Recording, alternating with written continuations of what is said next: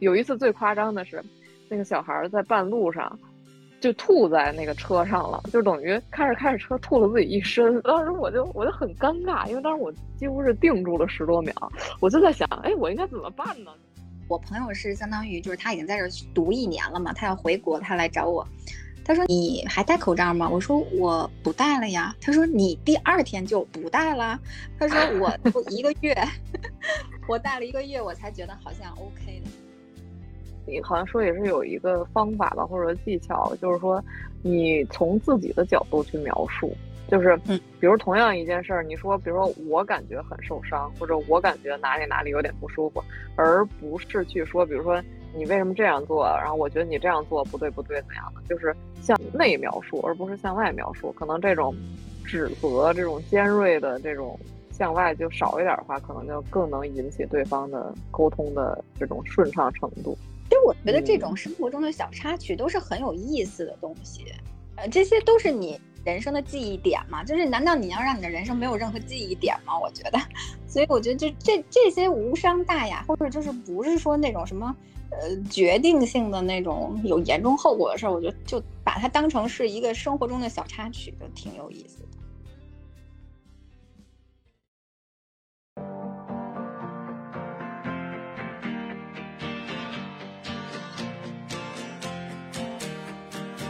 你的童年，我的童年，好像都一样。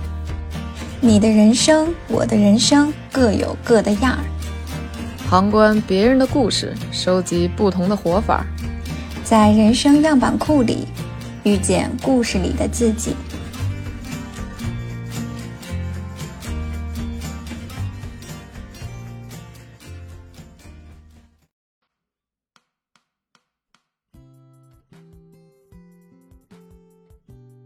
Hello，大家好，我是在中国北京的绿大仙儿。Hello，大家好，我是坐标在英国牛津的丽丽。啊，欢迎大家来到本期的人生样本。这一期从开头来讲，就能明显感觉到不一样了哈。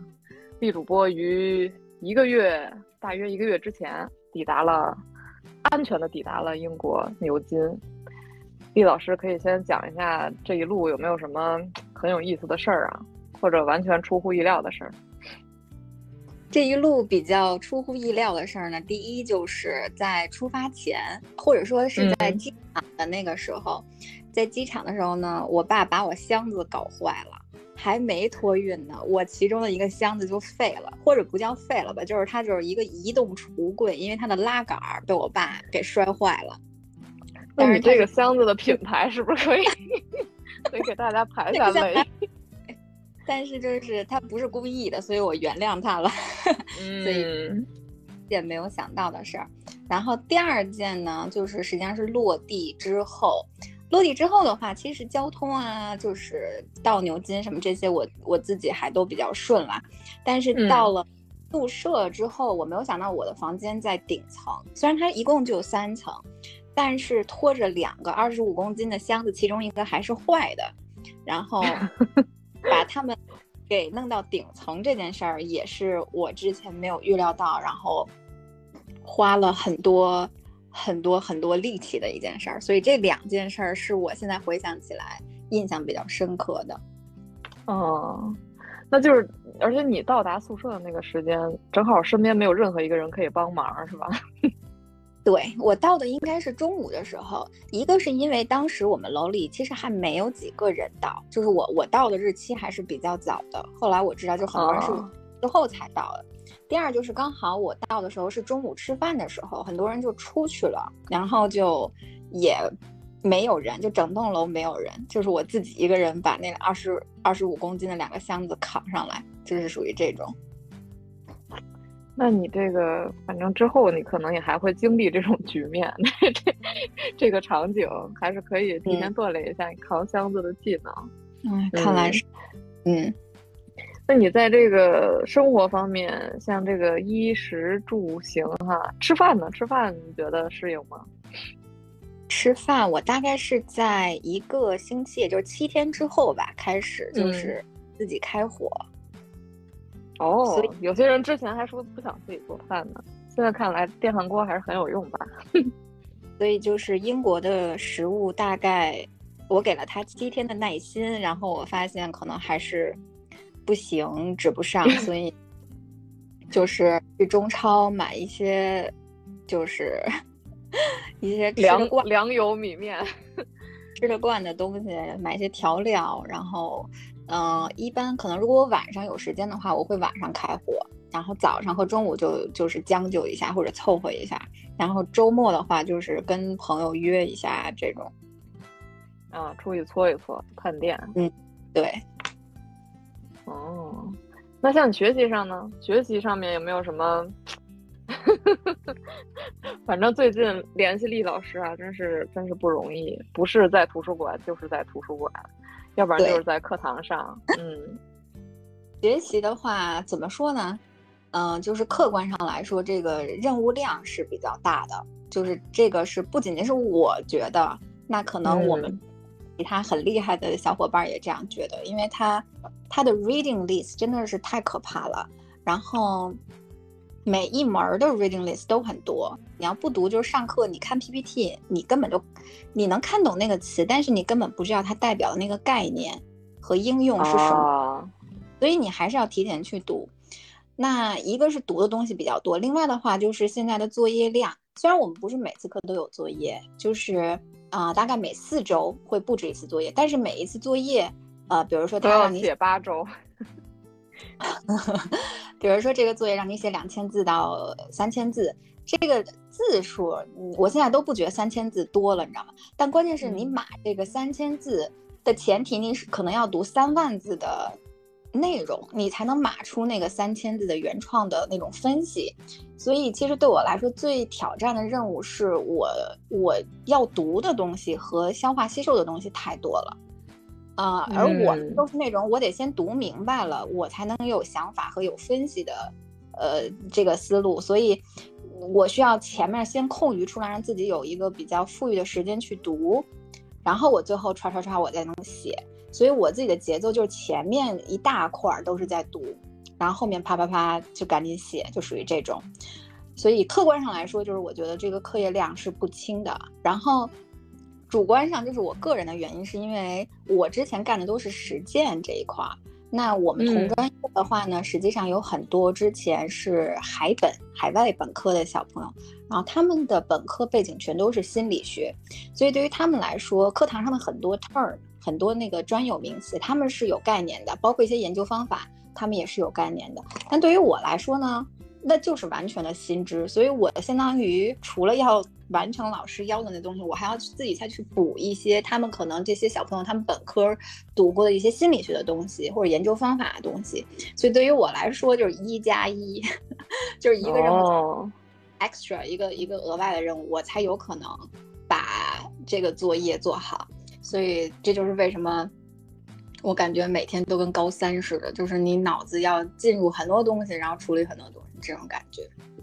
嗯，不过我听你说这个，我感觉其实里面还有两个比较乐观的面，一个是你有小伙伴懂这些词，那你其实就可以多多跟他们交流一下，是吧？就能把你那个一半的一稍微加速填补一下。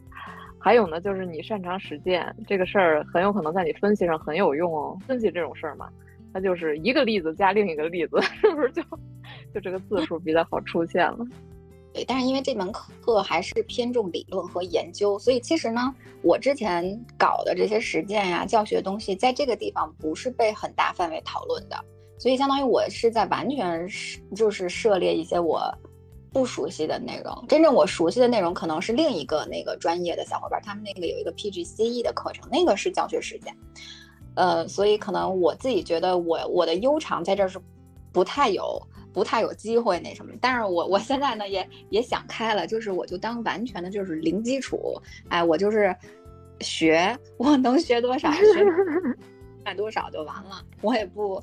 不那啥了，不不纠结什么 distinction 呀什么的，不用 pass 就好了。哦，可以提前想开还是蛮好的。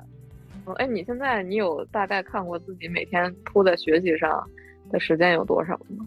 我没有哎，因为你像周中的话呢，就是因为课很满嘛，而且就课前要读的，基本上就已经把你周中就铺的差不多了。周末的话呢。嗯，周末我可能唯一的空闲，一个是跟朋友出去逛一下，比如说探店、吃饭，然后就赶紧还有你，因为你还有日常生活要采采买、采购，嗯，然后，然后其他的时间我几乎都是在学习。我本来之前还想说，周末我可以就是去牛津附近的一些小镇呀，或者城镇周边旅旅游，嗯，day trip 一下，对。但是我现在发现。我没有这个时间，那我就等八周学期结束之后，我就再再玩儿，就只能是这样。所以就那就圣诞了吧，基本上是。对，但还有一个问题就是，我们八周之后开始留一个大的期末作业，那个期末作业的这个 deadline 是下一学学期的那个开头那一天吧，那一周那一天，所以很有可能那个节假日我还是要在想作业的事儿。我的天呐，你们这太狠了！就是属于那个十一假期，十十十一月十九月三十号，甲方布置一个任务，说 十月七号要。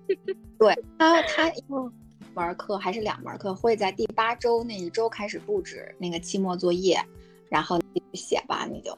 所以我我现在心态呢在慢慢调整，一个就是呃能抽空玩儿就抽空玩儿。你像我们现在对于我们来说的玩儿呢，就是比如说你有一个半天坐那个大巴去伦敦，这就叫玩儿了。嗯，或者就是比如说你去牛津附近稍微远一点的那些公园儿，这就叫玩了，就属于这种。就是我我周围的人没有说像我之前想象说大家一起，咱们坐火车去个诺丁汉呀，去个曼城啊，暂时还腾不出这个空。嗯，暂时还达不到呃这个这个理想状态。但我现在也想呢，就是你既然在学期中呢，你就尽可能还是保持一个学习状态，因为你真的玩起来吧，你你再回归到学习也是很痛苦的，它有那种戒断的感觉，所以不如就是在这八周当中呢，尽量少的抽离出来，就是能在学习状态就在学习状态，不要断这个状态，我觉得应该也也会好好一点。嗯，听听吧，这就是学霸的觉悟。我觉得很少有人 有 有你们这种觉悟，可能也是课业压力过于大。嗯，对，哎，那那那你周围的还有像你一样就是有过工作经验经历的吗？还是说基本都是本科直接上研究生？嗯，呃，一半一半吧，我觉得。哦，嗯，那还行。了解了一下这个厉老师的近况。然后其实也徐徐展开了咱们今天的主题，就是其实是因为北京就是这一阵儿前一阵儿疫情嘛，也是非常的就是蹊跷这个状态啊，咱咱也不好过多评论，反正就是导致个人个人的生活其实都会受到一些影响。然后其实就想到一个主题，就是在于说，就我们生活中一些容易失控，或者说我们控制不了的事儿，或者说我们不以我们自己意志为转移的事儿。聊聊这些事儿，嗯嗯，哎呀，不过你像你出去了之后，跟疫情这件事儿，是不是就就疫情的限制对你是不是几乎已经感受不到了？呃，这个倒是确实，呃，我我好像落地之后第二天，我就很自然的开始不戴口罩了。就是我我朋友是相当于就是他已经在这读一年了嘛，他要回国，他来找我。他说：“你还你你你还戴口罩吗？”我说：“我不戴了呀。”他说：“你第二天就不戴了？”他说：“我一个月，我戴了一个月，我才觉得好像 OK 的。我我不知道，我不是特意刻意怎么怎么样，但就是我就很自然的，我就没有再继续戴了。然后一种环境的塑造，呃，有可能因为确实牛津街上，呃，很少很少戴口罩，但是前一阵儿。大概两三个星期之前吧，我我们我附近还是阳了一些的，就是可能是刚好赶上一波呃疫情，然后像我们专业还有我们楼里都有阳阳的人，大概我们楼里有两个，然后我们专业有两个。那像如果你是我们专业的话呢，你如果是啊新冠阳性，你就不来上课，你就在线上去跟大家互动就好了。楼里的小伙伴比房间嘛，像我周围这几个。这个 病例，他们都几乎，他大概是一周痊愈，就是还是感冒症状，有的可能都就是低烧加感冒什么的，跟普通感冒就是几乎无差，是吧？嗯，可能心理上有点膈应，稍微可能就是咳嗽啊，在在好了之后还是有一点想咳的感觉，所以我我自己的话，现在心态已经放的也比较平了，就是呃。呃，如果是比如说像之前那一阵儿比较稍微凶猛一点呢，就是老师也会建议我们，他说你们可以戴着口罩，那我们就戴着口罩。但日常，特别是这个空旷的场地的话，那就不戴了。所以就是确实戴的也是很少了，非常非常少。嗯，主要你环境都不戴，你要是天天戴，好像也也有点怪怪的。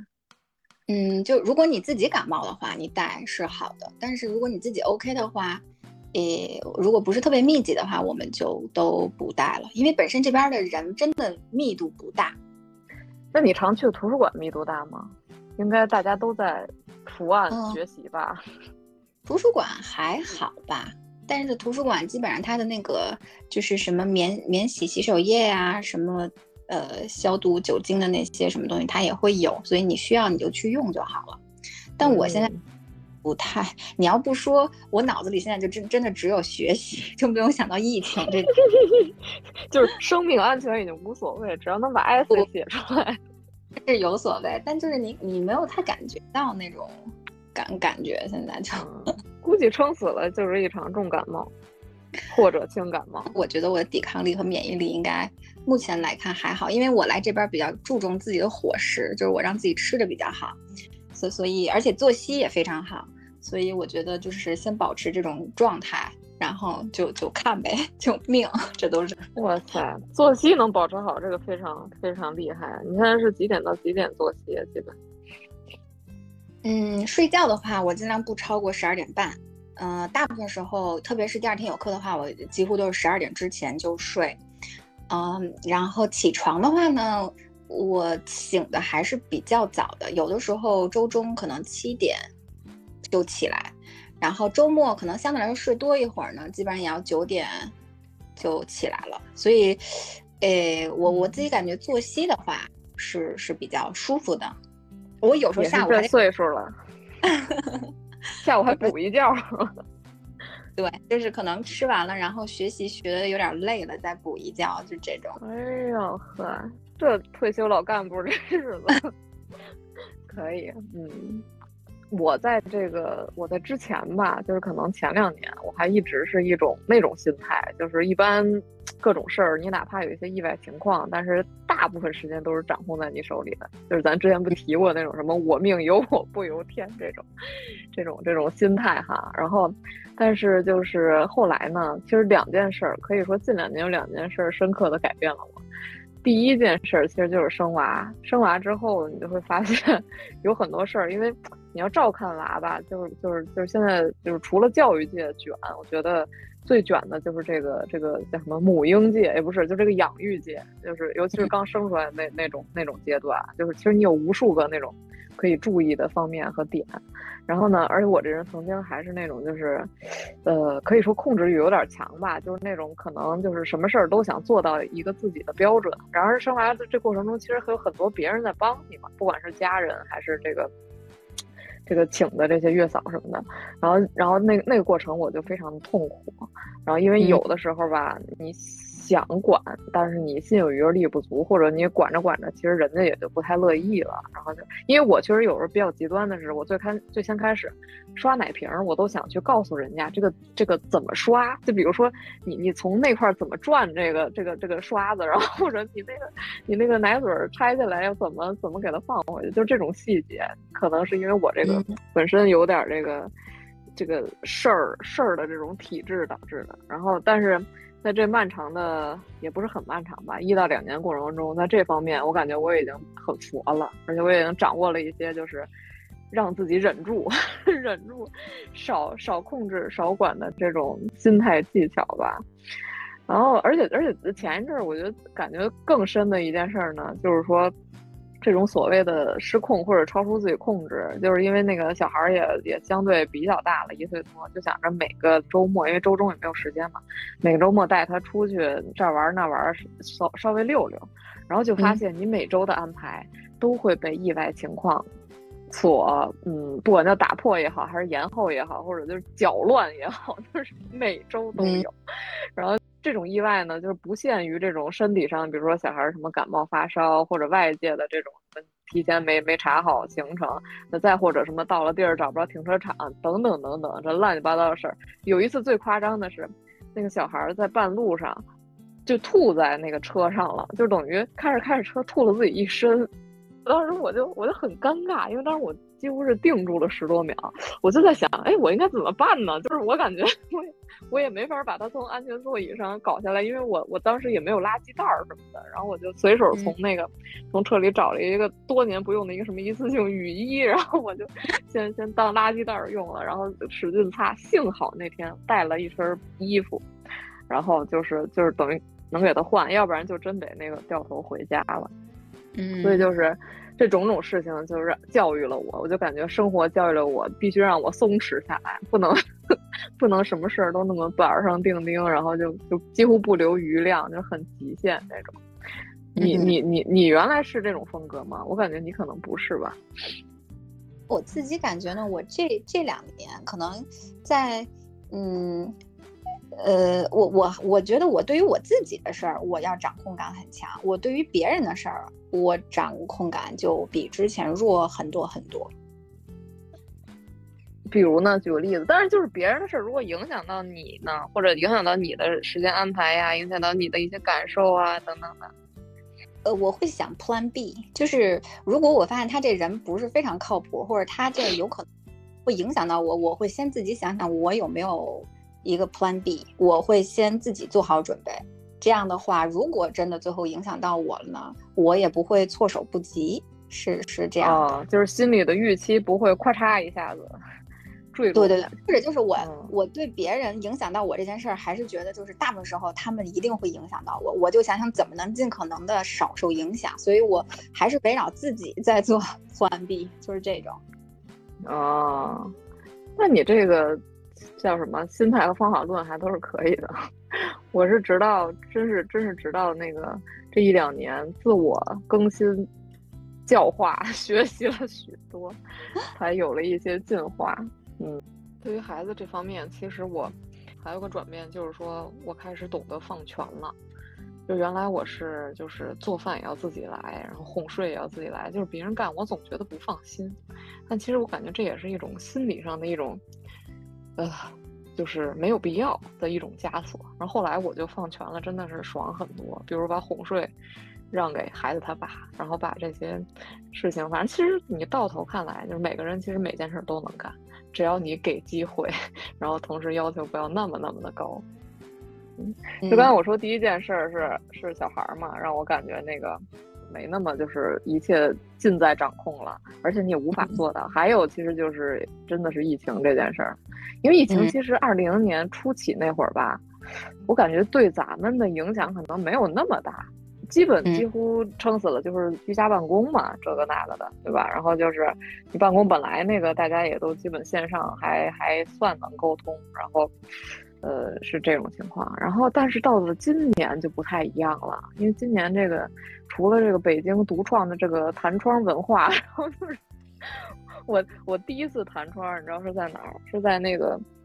就有一次那个出差从上海那个回北京，然后呢我都在机场了，在值机了，哎，一打开健康宝发现弹窗了，然后就是等于当下你就走不了了，就很很搞笑，就是因为因为那会儿还没有那种那种觉悟，就是说特别早就看，因为现在当然是就每天出门前都要看，因为你很有可能就莫名其妙你就被弹了，你就不用出门了，然后然后那一次就是还真的就是很措手不及，因为我一般出差也都是很想就是尽快回家嘛，毕竟那个。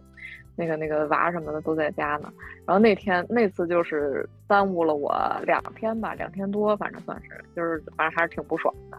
然后后来就也是就是几乎都是因为这种，呃，你路过了哪儿啊，然后弹窗，然后你就不能去哪儿了，不能去上班是一回事儿。然后还有近期最最厉害的一回呢，因为这个疫情的影响，导致必须居家七天，然后这七天呢又考虑。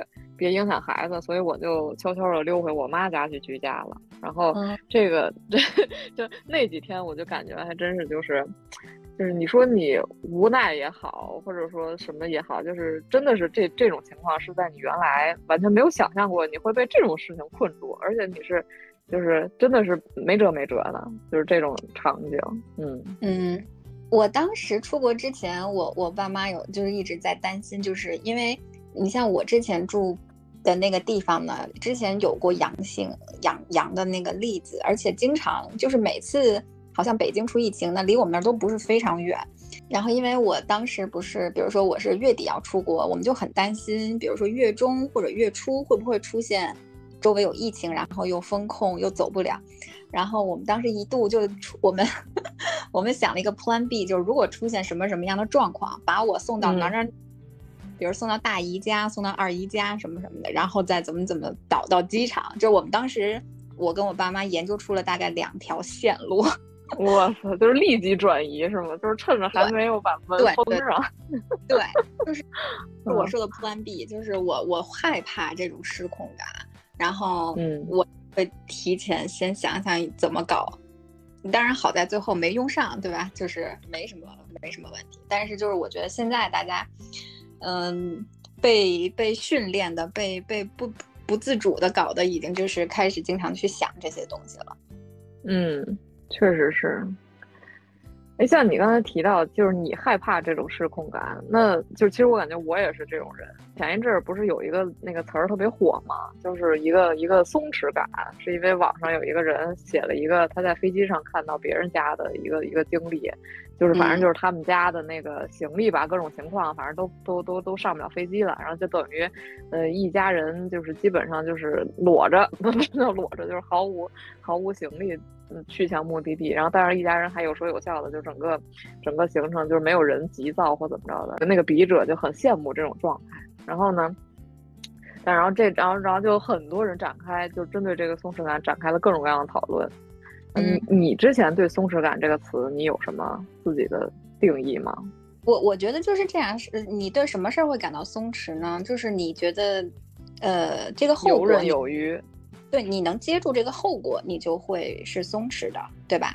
你如果这件事儿带来的后果，你知道你自己 hold 不住，或者这个后果会非常严重，你就无法松弛。就是为什么，比如说小考大家都无所谓，那大考你怎么松弛？你一定是紧张的。所以我觉得。你说的那个案例，我之前有看过，就是我觉得他是因为那个生活上带来的那个后果，对于他来说，就是有很多的解决方案 A、B、C 都是可以把这件事儿解决掉的。那我觉得就是面对这样的情境，那就是很松弛，没有问题。然后，呃，就我个人来说的话，其实我在生活上也是这这种感觉，就是我有了各种方案 A、B、C 在脑子里的话，其实出现什么结果，我觉得也都没有大事儿，那我就还是很松弛。但是对于有一些事儿，比如说个人发展。比如说什么职业规划这种，我不允许他是就是走偏，或者是跟我预期差很多的话，我就没有办法松弛，我一定要保证每一步都是在控制范围里的。所以我觉得就是这个可能会看哪一个层面的东西是你必须要抓住，哪一些层面的东西，那就算是一个不好的结果，对你也没有太大的影响。所以我觉得这个其实每个人应该是不一样的。嗯，是，但我感觉可能那个例子的那个笔者吧，他之所以会惊讶于那种人状态，因为可能在他的概念里，遇到这种情况，百分之九十的人可能都会比较急躁，就甚至抓狂，所以他可能觉得那种那种反应是比较稀有的。哎，你有设想过，假如你你遇见这种事儿，你会是什么反应吗？或者什么状态的？我会觉得比较惊讶，然后就 惊讶 说啊，行李没来。哎，对，我会觉得哎。那咱怎么办呢？就就会是这种状态。我不太会因为这种事儿生气，说实话。哦，或者或者说，就是除非说里面有什么责怪在的话，那就很容易引起一些争吵或者急躁的情况。其实我觉得这种生活中的小插曲都是很有意思的东西。呃，这些都是你人生的记忆点嘛？就是难道你要让你的人生没有任何记忆点吗？我觉得，所以我觉得就这这些无伤大雅，或者就是不是说那种什么。呃，决定性的那种有严重后果的事儿，我觉得就把它当成是一个生活中的小插曲，就挺有意思的。嗯，对，所以其实面对这种事儿，这个心态还是很重要，尤其是和和你同行的人的心态和你保持尽量一致，别一个人紧张的要死，一个人说你急这干嘛，无所谓，然后这俩人就容易不是因为这件事儿，是因为彼此的态度而而而互相扭打起来。反正就是松弛感这种词儿吧，因为就是其实本来挺好的一个词儿，但是我总我总感觉就是这种词儿如果被过多人大范围的提及，我就对这种词儿比较警惕，我就会觉得，就是肯定至少就是评论他的声音会有两面，比如说有的人就说你这个就就就羡慕别人的松弛，就是觉得可能这并不是一个非常正面的事情吧。然后或者有些人就是极度的羡慕这个，我是觉得都不太都不太实际。就是你实际的，就是你生活中如果真的遇见这种事儿的话，可能每个人就和你想象中那种反应可能都不太一样，这都得看那个。最最最最真实那个当下，你而包括你当时那个状态和周围的前后左右的事儿吧，甚至你很有可能，比如你当时你比如工作上有没有什么烦心事儿，都会都会影响你当下那个状态。所以就是所谓标榜这个松弛感，我觉得也不是一个特别特别值得去做的事儿，可松可不松吧。反正我个人感觉，就是你你你如果最近就是。很顺，就是你当下感觉就是，如果松弛对你很顺手的话，那就松一下；如果真的没有没没能做到松弛，比如你紧张起来了，然后也要允许自己这种紧张，不然你就会就是又责备自己的紧张，又没有那个得到松弛，就是两重的一个损失。我是这个感觉。我觉得就是。去去找到你自己的平衡嘛。其实他那个文章之所以会火，也是因为社会整体大背景就是大家都很焦虑，那他当然会提倡松弛感。但每一个人，你你说从个人的这个维度来说，大家现在你的紧张度、松弛度，每个人都是完全不一样的。那我觉得就是你让自己的那个平衡是一个就是动态平衡了的话，你就就就可以了，就就是这样的。其实有的时候，我我个人的话，有时候我不松弛的状态，其实特别容易出现。就是有的时候，甚至比如我赶一个活儿。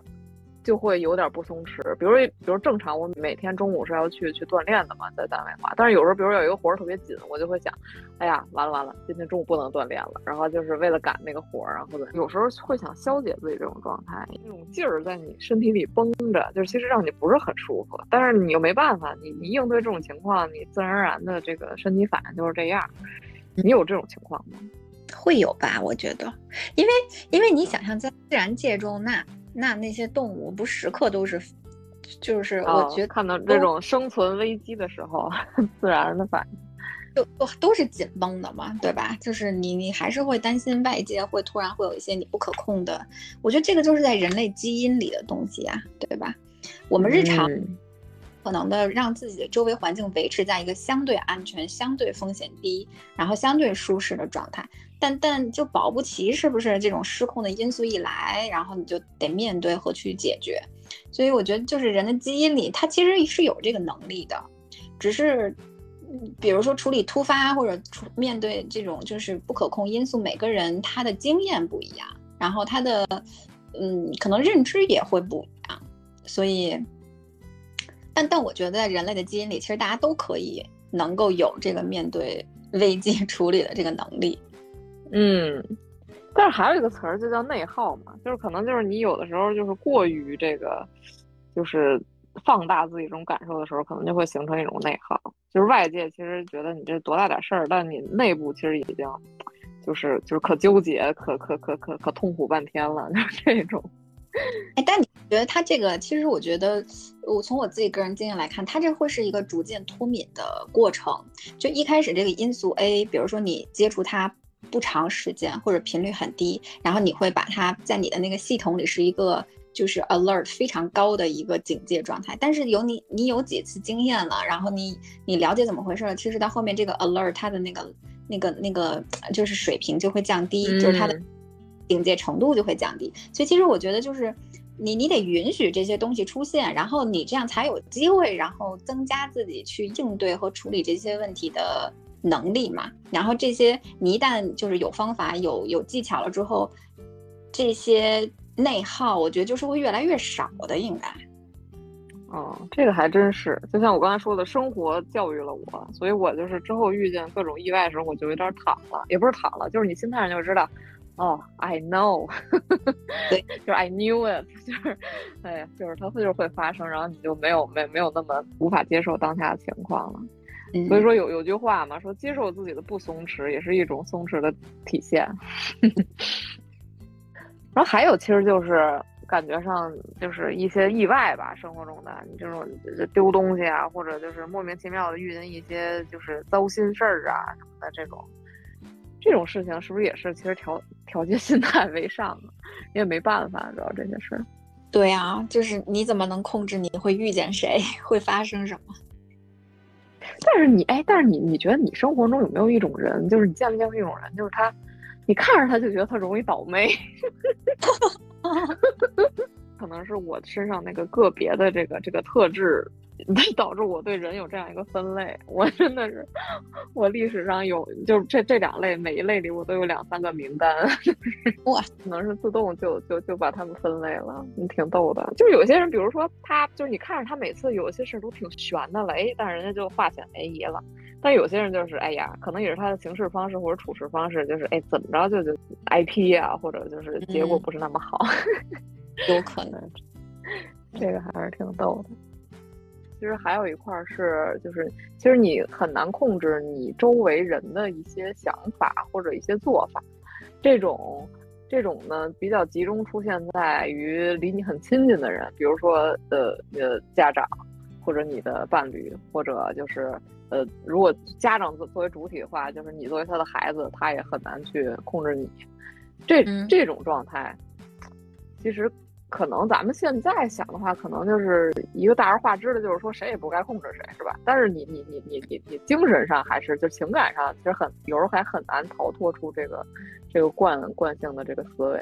其实可能就是我觉得像家长层面呢，我的家长对于我而言，我觉得我直到这几年吧，有了一种强烈的强烈的叫什么呢？不能叫叛逆，但是我我我有了一种识别感，就是我能够识别出来哪些时候我感觉我被控制了。但当然，家长那方面他不觉得，他往往觉得我在给你些建议而已。但是他这些建议往往他会需要你有行动上的反馈，就比如他会建议你去做一个什么什么事儿，或者说，就就就像我妈吧，她令我无法忍受的一点 就是，就是她老要教我做人。就是 他会，他会在礼貌层面和做人层面，总会对我有一些要求。比如说，他说谁谁谁家阿姨，你得过节怎么着问候问候人家一下，或者给人家那个拿点东西啊什么什么什么的。然后，比如包括像像我们家那个那个，因为我婆婆平常非常辛苦嘛，等等。他说你要怎样怎样对你婆婆表达什么什么。就是我就，然后其实我前些年吧，嗯，就感觉还不是很强烈，但就这两年，我每每他说起这这种这种事儿的时候，我就会。就是一根儿那警戒的电线杆，我脑子里我就竖起来，我就说你别想操控我，就是你为什么老要教我做人？就是你对你自己这么多年的这种对我的教育。你就这么不自信吗？就是说你你 你理解我这种状态吗？就是说，我说如果你对你的教育足够自信，那你应该相信你已经把我培养成了一个就是知恩图报，然后懂得礼貌，知道如何做人的人。然而他们每一次都在提醒我，而且其实我觉得大家可能本性都是这样的。当一个人老让你做一些什么，你反而就是有一种就是心里的那种逆反，就是你反而更不想做。然后就是其实而 所以就是他的这种指使吧，或者是这种这种指令型的这种要求，就会。起反作用，所以我感觉这是控制上的一种一种，就是更加无法达到控制目的的一种方式。这是我最近就是就是觉知上吧，觉察上会比较明显的一点。嗯，我觉得上一代对咱们的这种控制，我自己感觉我就是我妈最不可控的因素，她就是最想控制。但他现在就像我之前说，他现在应该已经对事实有更清楚的一些认知嘛，但是他还是会不不自主的通过一些技巧去渗透啊，就还是想控制，就跟你妈妈是一样。但但但我觉得就是我我现在对于这个这个现象的话呢，相对来说就是接受并把它放置在一边儿，就是就是属于这样的一个状态。我我到呃。对，反正我觉得对于上一代的这种东西，我我既然我无法阻绝它呢，我也控制不了它，那那他就说他的，然后我该干嘛干嘛。可能他慢慢的就是通过我的反馈会发现，说不说的话其实也没啥区别嘛，我还是会按照我自己的去做。但是我其实不知道，如果我有下一代，我会不会有很强的控制欲？我有一点点担心我会有。嗯，你已经帮你妈脱敏了。你是你你为什么会判断有一点点担心呢？就比如你现在对你的学生之前其实也有一点点，但你那不叫控制了，你那是老师的职责。嗯嗯，其其实我是觉得，尤其在小朋友成年之前的这段时间，家长你的所有决定，就是嗯，都是要你来负责的。你说白了，其实你就是在控制他嘛。这十八岁，你也是在为他做决定。那你说从什么时候开始，他的精神就应该开始独立了呢？我我其实是不太知道的。他他基本懂了大部分的这些社会上的常理之后，其实就应该开始有独立的这个趋势了。我感觉，我觉得甚至可能就是就是你，就是十来岁的时候，我觉得你五六年级，大部分事儿应该已经已经都有概念了。有可能那会儿就，我觉得，比如外国小孩儿，他可能是不是基本在那个时间就相对会被更个体化的看待一下。我我其实就像我刚才说的，我总喜欢有 Plan A、Plan B。那如果我的下一代，比如说他，我给他的这些 Plan A、B、C，他都不喜欢，他想要他自己那个 Plan 的时候，诶，那么 我可能会有一点，那么你可能就会，要不然你就把人家的 Plan 加入你的 Plan，要不然你就只能要要去扭转人家的 Plan。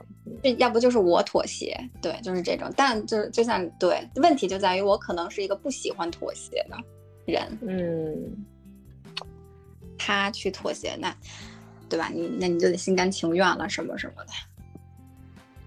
对，所以这个事儿真的是，大家往往都是在就是想控制或改变的这种想法不得之后，你才会回来反思说。哎呀，这事儿是不是这么搞行不通啊？然后你再去，去去去从内在去那个去释放自己，就是放过自己。你说，要不然我就别别别有这层意志了，别别去把这个枷锁放出去了，这样也不存在这枷锁能不能锁住别人，就是这样一个比较无奈的一个一个一个过程。嗯，对呀，对，因为这个事儿，其实你像放在另一半身上，其实也是。同理嘛，差不多就是你想给出去的很多建议，你想这个让人家改变的一些行为，可能就是如果你用嘴说出来，那可能也就基本没用啊。嗯，其实刚才说的基本上都是那个对于就是外界。就大分类的话，一个是咱们与外界相处的时候这些无法控制和掌控之外，还有一种其实就是控制不了自己。这这种你有没有什么能想起来的经历？比如说身体上的，或者这种精神情感上的？我觉得我控制不了自己哭这件事儿。哦，你是是因为什么哭？有分类吗？还是说任何事？或者可能是我觉得现在还好一些哦。原来看什么感动中国。纪录片儿讲非洲什么冰雪奥运，不至于，就看那个什么非洲动物大迁徙，还有看什么极地世界，什么什么海洋什么玩意儿的。我看 BBC 纪录片儿，看感动中国这种东西，我就是经常会热泪盈眶。哦，那说明你是一个共情共情方面非常容易触发的，呃，对。我尝试控制，但是我发现这个东西控制不了，就是这个情感。我最近在课堂上学的一个，就是说这个人他其实，呃，有有两类，一类人他会是 cognitive，就是认知能够战胜，呃，他的他的情绪；一种呢，另一种情绪会战胜他的认知。所以其实很多时候，呃，所谓的理性和感性，真的是你就带在基因里的东西。所以就是我再尝试说，我我用什么理性克制，然后什么战胜感性，我也很难做到。或者说我可以做到，但是我会知道我这个东西对我来说比较痛苦，或者是你要刻意练习这种。所以这这个东西就是我没办法控制的。这种其实也是就是就是情感上的一个一个触发。嗯，其实每个人我觉得他你那个基因里的那个东西都都会。就是让你发现你你做不了什么，这个东西你你也解释不了，然后你只能任由它去去在你身上生长，就是这样。就就像那些理性的人，你说你共情一下吧，你去体会一下他人的情绪吧，他们也做不到。就是他，就是 就是一堵无法打破的墙。对他就是会，呃，不自主的理性开始去分析这件事儿，然后去进行这种所谓的什么呃优劣势的比较啊什么的这种。就他都是他控制不了的东西。你可以说他把他的那个弱项去练习，比如说我去练习，呃，我去练习理性思维，然后对方去练习什么感性共情。但是其实，在很多时刻，你那个生物上的自主的东西还还是会，就是就是会让你首先占据你。嗯，再者还有一个非非常好玩的一个一个一个侧面，就是身体上的失控，经历过吗？身体上的失控，那应该你经历过。我可经历过太多了，也没有。就是我，我，我，我，我本来觉得应该是没有吧，后来我仔细一想，还真的是蛮多的。就是除了像那个之前你说我那个骑自行车，然后突然就冲上 人行横道那种那种奇怪的瞬间，还有我印象中很很很深刻的一件事，就是那会儿我其实大学学完车了，没有立即开。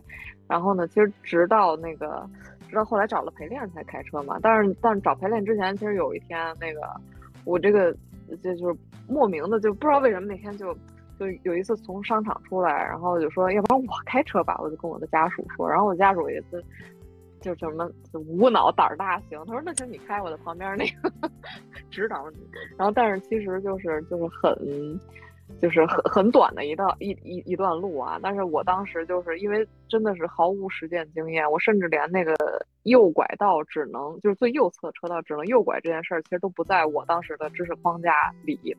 然后我就是甚至在右拐道上停住，然后被人滴滴滴，然后直到那个走到另一个那个目的地的门口，一脚踩住刹车，然后就差点撞住一个那个栏杆儿，然后就那次的感觉就是就是。就给我吓得够呛，因为我其实是一个做事儿很求稳的人，就是我没有 Plan B，我几乎不动手，或者说我会想的就方方面面想的非常的全嘛，就有时候显得也有一些没有必要，但是我能干出这种事儿，我觉得也是 也是。你当时就是想试一下，不过我又一想，我觉得可能是被家属撺掇的。就他说你没问题，就是 要不然我应该不会干出这种事儿。因为我当时我真的我我印象特别深，我那个身体感受就是，就我觉得我疯了。我为什么会选择就是就是走这一段路呢？因为以我正常的性格，我完全不会去冒这个险。当然你也很很慢了，对吧？你要真真出现什么这种撞或者剐蹭，肯定也是那种轻微的。但是那也是是是挺闹心的一件事。但是那种身体体验，我真是这辈子有一次就就够了啊！也是也是刷新了我的体验。嗯，像你刚才那种情况，我我我就不敢开，我应该会是这样。哦，你都不会开启这这种经验是吧？就我得先保障，就是我是安全的，然后就是有人能兜住我，我再去试。嗯。对，主要是当时那辆车上没有副刹，一般那个陪练车上都有副刹。嗯，嗯，是这样的。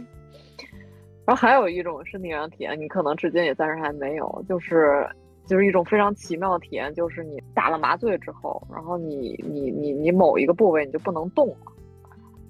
我唯一的体验也是在生孩子的时候啊，那种那是我第一次那个就是大面积，也不能叫大面积吧，就是至少是下半身打了麻醉。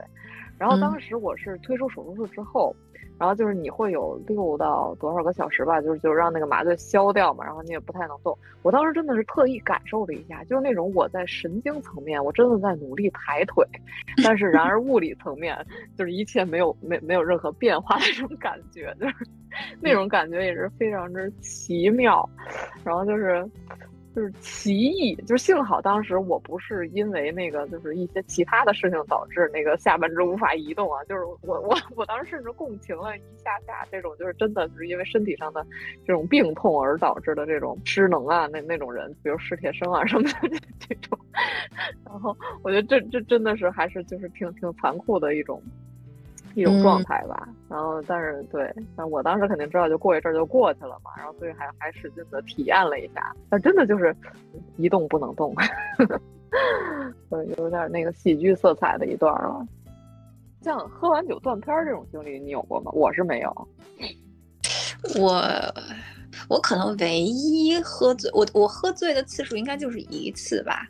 但也不算断片儿，我觉得我还有记忆力。其实，喝醉是什么感觉呀？我就没有喝醉过，撑死了觉得有点晕。喝醉的感觉，我说不上来。其实，呃，但但是我的身体反应就是我头疼的不行，然后胃也不舒服。嗯，但但但是就是精神上什么感觉，我其实也没有太深的印象。但是反正身体上的不适。让我印象比较深刻，但是就是你怎么怎么定义这一个人喝醉了呢？我觉得一个人喝醉了，你定义至少是，比如说你跟他正常说话，他已经开始胡说八道了，就这种就是就是精神上已经无法那个正常逻辑对话，或者说就是肢体上就是已经就是就是无法控制了，比如他就瘫在那儿了，或者走路我觉得依依了歪斜了，肢体就是你自己是没办法走直线的，你需要别人帮一下或者扶，这个基本就是醉了。哦，但有的人是不是在这种状态下，其实他脑子是 OK 的，但就是这个肢体确实不不行。我觉得如果控制不了他的那个走路的话，其实他他他也不太就是真的是清醒的了。哦，脑子估计也费劲了，是吧？反正这个神经都是都是这个人身上的。对，反正我我一次之后，我我我其实现在。包括现在很多同学他们爱去 pub 喝酒，我都是直接问有没有就是不带酒精的。就是我我现在对于喝酒 这件事儿就会更加的，就是呃，就是理智一些。就是我不想再体验喝，保持距离。呃，就我觉得清醒是一件很好的事儿。就就就是这个醉，你知道，我觉得我之前还想过这个问题，就是为什么好多人那么喜欢那种微醺或者是醉醉醉的那种状态？其实它也是有。微妙的那种，就是又安全又失控的那种感觉。其实，这还真是啊，就是是不是那些人会觉得在那种状态下自己干点什么或者说点什么，问题都不大，都都有一个借口。微醉的时候，你真的是会心情非常好，就是很开心，就莫名其妙的就在笑，你知道吗？就真的是。那我也没有过这种体验，所 以我有点诱惑。我觉得可能那种追求那种就是不是大醉，而是微醺的人呢，就是既让自己心情开心，然后又是一种那种危险和安全之间的那种摇摆那种那种感觉。我觉得这个可能是比较吸引他们的东西。但但我现在的话，除非说，比如说我要 emo 了呀，或者是我我觉得太难过了呀，就我必须得给自己找点乐子。这，就是百分之九十的时间里，我我必须要让自己是非常清醒的。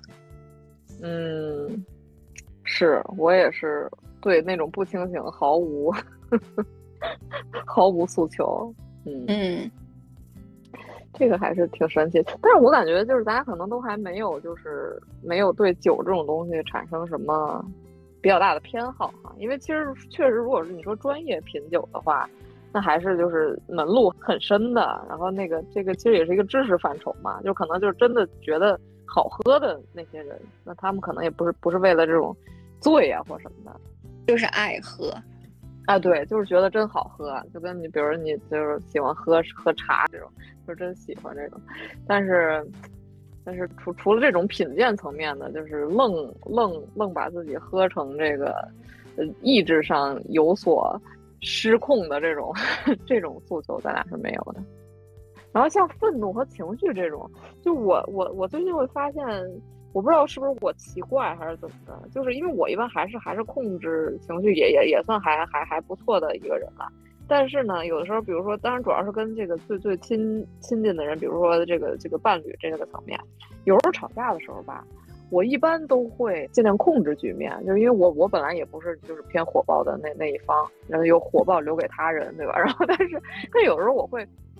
就是就感觉就是突然有一句，我比如说我会回回回怼一下，就是可能就不是在息事宁人了，可能就是在在在窜火了。但是往往那一句之后，我又会拉回来，就是有一种那种那种在边缘试探的那种，就戳啊，先戳你一下，然后赶紧退回来。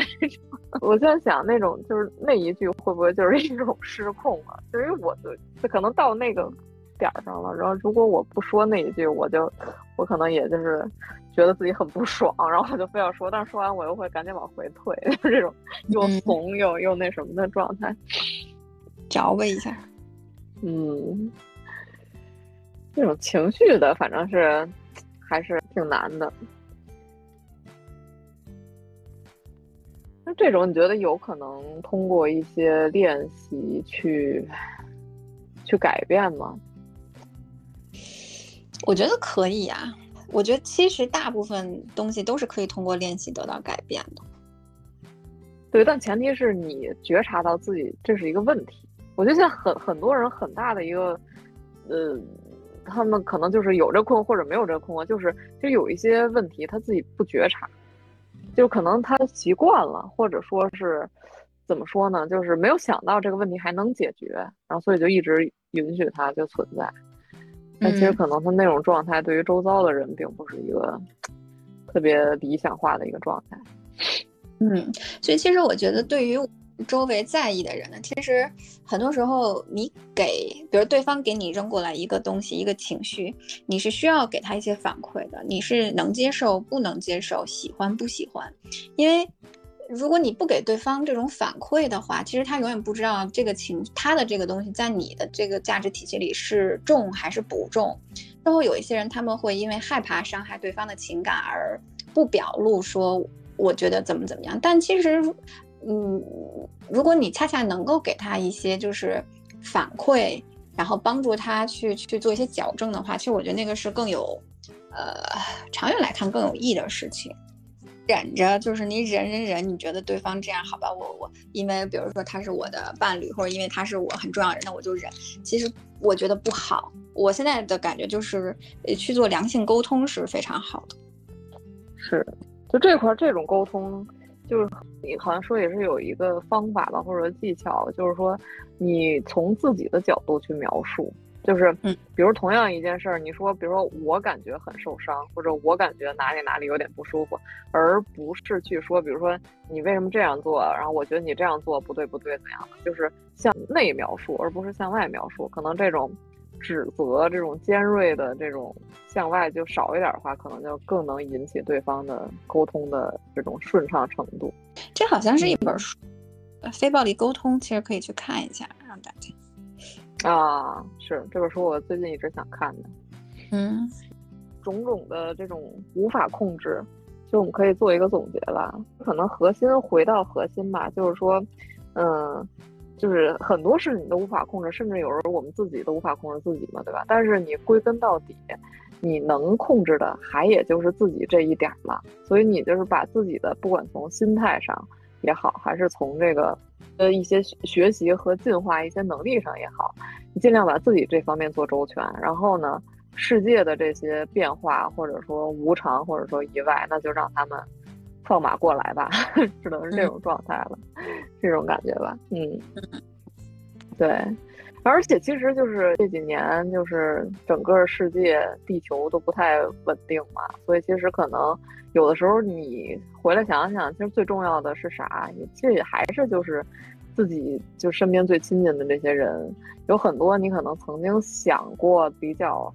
嗯，宏大或者什么的事情，它不见得是你最重要的了。所以就是可能及时，一方面及时对自己好，一方面是及时对你周围的人好。这种也是打破无常或者说是应对无常的一个比较好的一个一个方法吧。嗯嗯，是的，同意。对，就是还是看你自己够不够强大。你自己够强大，那外界那个因素相对就会弱小。如果你自己相对弱小，它就会相对强大，都是相对嘛，是吧？嗯，是的呢。所以也就是希望大家吧，不管遇到怎样的失控，都能够保持着自己可控的这个核心，面对这个无常的世界。Yes，面对无常的论文 和 PPT。那我们本期基本就到这里啦。嗯。哦，对，开头还想说呢，本期想聊失控，结果没有想到，第一件最失控的事情就是这个定时的更新。对对，嗯，这确实是一个的挑战。是的，嗯，我们反正是尽量保持一个更新频率吧。对听众是一个交代，对自己也是一个促进。嗯，是，嗯，好的呀。嗯，那我们本期就到这里吧。嗯，祝厉老师学业步步升高，祝我，祝我，祝我早点睡吧。OK，那我们和大家说拜拜。嗯，拜拜，拜拜。